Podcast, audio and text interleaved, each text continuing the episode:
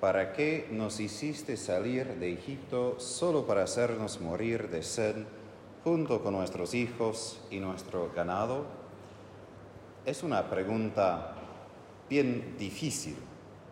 Dios había rescatado a su pueblo de Egipto para que no sean esclavos, para que en vez de servir a Faraón podrían servir a Dios vivo con libertad.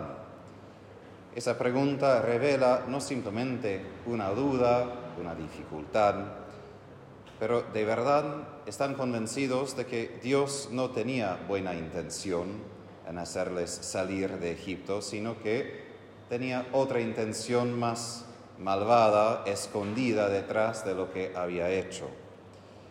Y por eso la primera lectura, más allá del problema de agua, que ustedes aquí en San Juan entienden la necesidad de agua en medio del desierto, entendemos esa necesidad, pero atrás de esa necesidad hay una pregunta más grande y es, ¿es Dios de verdad nuestro Padre que cuida de nosotros? ¿O si es un Dios que nos creó y después como nos desechó para que con nuestros propios recursos hagamos nuestra vida como podemos, pero vamos a sufrir y vamos a terminar mal. Es un poco bruto decirlo así, pero a veces todos nosotros tenemos esas dudas. Quizás no somos tan honestos como los hebreos en preguntarlo tan directamente, pero hay momentos en nuestras vidas cuando Dios hace cambios. Después estamos en un lugar desierto, es decir, un lugar donde no hay abundancia de todo lo que queremos, donde sentimos nuestra sed, sentimos nuestra necesidad y parece que Dios no está proveyendo, que de hecho Dios mismo se esconde, no ve nuestra necesidad y quedamos defraudados como, ok, te seguí, te obedecí, estaba intentando cumplir tu voluntad y ahora me llevaste a un desierto donde no hay nada. Hasta parece que ni estás tú, simplemente nosotros. ¿Y qué hacemos? Un autor protestante dijo una cosa para mí muy sabia y es, Dios especializa a llevarnos al desierto.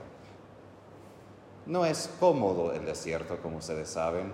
Yo una vez, no con mucha sabiduría, er, era adolescente creo, pero seminarista ya, en Texas también tenemos un desierto muy seco y a la mañana quería correr y corrí hacia las montañas para ver algo del desierto porque es muy hermoso. Y después de una hora de correr me di cuenta que no había llevado pero nada de agua. y ahí empecé a estar un poco atemorizado de que nadie sabe dónde estoy, estoy en desierto, no se siente bien. Ahí empecé a rezar mucho, pidiendo que el Señor me ayude a volver. Obviamente volví bien.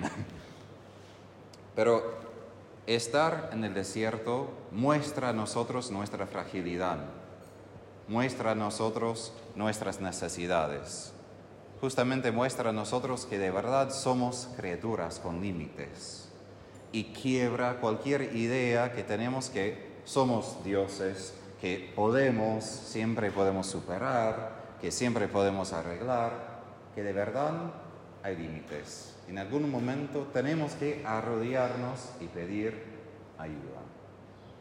No es un momento fácil, pero Dios hace esto para que justamente tenemos que buscar a Él. Pero ahí es la dificultad. A veces buscamos a Él no con confianza en su bondad y su misericordia, sino lo buscamos con un poco de amargura, rabia, frustración, diciendo, bueno, yo tenía mucho mejor cuando tú no intervenías en mi vida, y ahora que estás y estoy siguiéndote, parece que todo peor, y justamente que tú eres la culpa, el culpable. Tú me llevaste a ese lugar desierto, me quitaste los otros recursos, y ahora qué tengo? Y justamente solamente tengo a ti. Y eso revela, y es un momento importante, revela la actitud de mi corazón frente de Dios.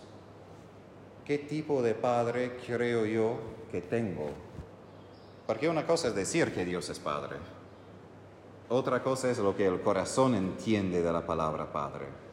Y ahí los psicólogos sí tienen algo de una pista buena de que cuando decimos la palabra Padre, no estamos diciendo una palabra vacía, estamos diciendo una palabra que tiene contenido de muchos años de nuestra niñez. Y no siempre tuvimos padres perfectos. Yo puedo decir muchas cosas excelentes de mi padre y es parte de la razón que soy sacerdote. Pero también puedo decir otras cosas de mi padre que me afectaron mal. Y también en mi formación tuve que aprender de nuevo qué quiere decir Padre cuando estoy rezando. Ahora, en la primera lectura vemos que Dios tiene tanta bondad de que aun frente de una duda tan clara de su pueblo, todavía provee agua. Eso es mucha bondad porque no sé, si yo tuviera que decidir frente a personas que me reclaman así, quizás habría, hubiera dicho que sufran, por favor, porque me reclaman así de tal manera, no me deben hablar así. Pero Dios todavía provee porque ve la necesidad de su pueblo. Pero eso es una necesidad física. Es importante, el agua es lo más importante por nuestra vida. Podemos ayunar por muchos días, pero no de agua. Solo tantos días y después ya morimos. En el Evangelio vemos cómo Jesús va de nivel físico al nivel espiritual. Y hay algo de un juego con la mujer, porque él, mediodía, está afuera. Ahora imagínense a las 15 horas debajo del sol en desierto acá. Uno tendría mucha sed. También la necesidad simplemente de tener algo refrescante en medio de tanto calor. Pero aun si Jesús comienza de ese nivel físico, que todos necesitamos agua y pide agua de este pozo, hay otro nivel. Y es que Jesús está deseando el amor de esa mujer. Y está prometiendo un agua no simplemente física, sino el agua que representa el Espíritu. Lo que Jesús apunta en el Evangelio es que tenemos una sed aún más profunda. Sí, Dios quiere proveer por nuestras necesidades temporales, pero tenemos una sed para el Espíritu, una sed del amor de Dios, que es la sed más profunda de nuestras vidas. Pero muchas veces nosotros llenamos esa necesidad por su amor con muchísimas otras cosas, con muchos sustitutos. ¿Y qué dice Jesús? Cuando buscamos ese agua, y no simplemente agua de botella, pero digo cualquier cosa que intenta satisfacer esa necesidad, tengo que volver y volver y volver. Porque nada en este mundo puede satisfacer de verdad mi deseo de amor. Porque todos somos creados por Dios, para Dios. Suena lindo, pero también es un desafío, porque quiere decir que mi corazón, como dice San Agustín, de verdad no está satisfecho salvo en Dios mismo. No quiere decir que Dios no provee otras personas, que provee otras cosas para también revelar su amor. Pero al fin de cuentas somos llamados a ir a la fuente.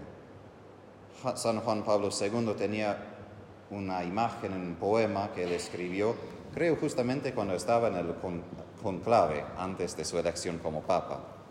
Él escribía varios poemas. Y él decía que el desafío cristiano es ir contra la corriente del río para encontrar la fuente del río.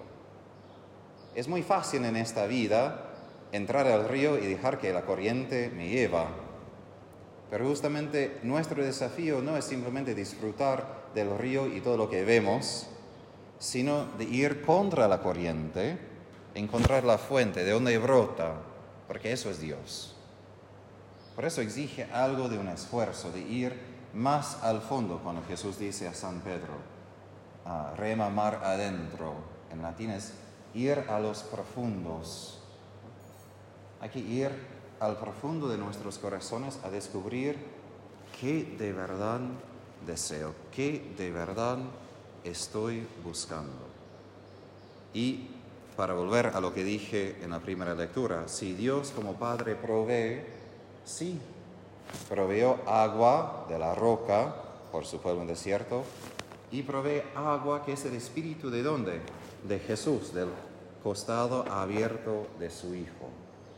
Y nuestro privilegio como cristianos es que este corazón, ese costado es abierto una vez y otra vez y otra vez y nuestra parte es beber más y más y más. Pero es devolver, de seguir bebiendo. No simplemente una vez y después irnos y decir, bueno, eso fue excelente y chao. Sino justamente el Señor usa el desierto en nuestras vidas para que todos los días dependamos más de Él, de su amor, de su provisión. Y por eso a veces Dios no provee todo lo que necesitamos a la vez. Porque si tuviéramos todo en abundancia, a veces olvidamos de lo que más deseamos. Y es este espíritu que Dios siempre provee. De hecho, cuando Jesús habla de la oración en el Evangelio de San Lucas, Él dice, ¿quiénes de ustedes dan un escorpión cuando sus hijos piden nuevo? ¿O dan veneno cuando piden pan? Y dice, cuanto más tu Padre Celestial sabe dar cosas buenas a los que se los piden. Pero en Lucas dice una cosa más y dice, cuanto más el Padre dará el Espíritu a los que se lo piden. Es decir, aun si Dios no provee esa cosa que he pedido, siempre Dios provee el Espíritu a nosotros, siempre. Es la petición que siempre cumplirá. Porque en Jesús tenemos ese río de agua viva, ese Espíritu que nos da la vida que nos, se nos hace falta. Cuando a veces tenemos un día y estamos un poco aburridos y no sabemos qué hacer, hay un lado práctico que a veces no tenemos algo muy presente que tenemos que hacer. Pero a veces también ese aburrimiento es una señal en nuestras vidas que falta ese espíritu. Que podemos tener muchas cosas, podemos tener personas lindas en la vida, pero llega ese momento de aburrimiento, de que como, pero algo más, todavía no estoy satisfecho. Son los momentos de encuentro con Jesús en el pozo. Son los momentos cuando como no tenemos nada en el día, es mediodía, no hay mucho para hacer porque es demasiado caluroso a seguir trabajando. Y es un momento de encuentro. Y cuando Jesús se encuentra con esa mujer, para nosotros lo vemos simplemente como un pozo normal. Para que recordar, Jesús está hablando con una mujer. Ahora, en su tiempo, hoy en día hay películas de Jesús y simplemente habla con mujeres. Eso no pasó. En su tiempo la división entre varones y mujeres era mucho más rígida. Y además, cuando Jesús está hablando con una mujer a solas, eso se hace cuando alguien está interesado. Y justo si alguien está hablando con una mujer en el, cerca de un pozo, en el Antiguo Testamento, Abraham, Isaac, Jacob, encontraron sus esposas ¿dónde? En un pozo. Y no es por nada que Jesús pregunta, ¿dónde está tu marido? Porque Jesús está buscando una lealtad de su corazón que va más, allá de amistad, de simplemente tener un buen vínculo. Está buscando ese amor leal y fundamental como matrimonio. Obviamente Jesús no reemplaza a su marido en la tierra, pero la idea es, Jesús está buscando un vínculo con ella y con todos nosotros que es más profundo aunque el matrimonio. Está diciendo, mi amor es la cosa más importante, aún más importante que tu mujer, que tu marido, cualquier persona. Primero perteneces a mí y debes buscar el amor que necesitas en mí. Y después, sí, en un esposo, esposa, lo que sea, pero muchos matrimonios fracasan porque uno u otra necesitan que el otro provee todo el amor que necesitan y eso es un camino hacia el desastre, porque ningún ser humano puede proveer lo que solamente Jesús puede proveer. Ahí en el pozo donde estoy en unión con Él, primero con Él y después con los demás. Y todos necesitamos ese encuentro nupcial con Jesús y eso es lo que pasa en la Eucaristía. tenemos nuestro pozo aquí, digamos, porque en la Eucaristía tenemos una unión con Jesús que va mucho más allá que la unión en matrimonio. Porque Jesús entra en nuestro ser y se hace, uno con nosotros y provee este amor donde más lo necesitamos. Entonces, exhorto que hoy acudamos a Jesús con sed. ¿Y dónde está nuestro sed? En nuestro dolor, en nuestra oscuridad, en nuestra confusión, en todo lo que no entendemos. Ahí donde somos muy limitados y nos damos cuenta de que tenemos necesidades, ahí es donde necesito recibir a Jesús hoy. Porque eso es la manera que el Padre provee por nosotros hoy, en darnos a su Hijo, en quien da a nosotros su espíritu, su amor y su todo.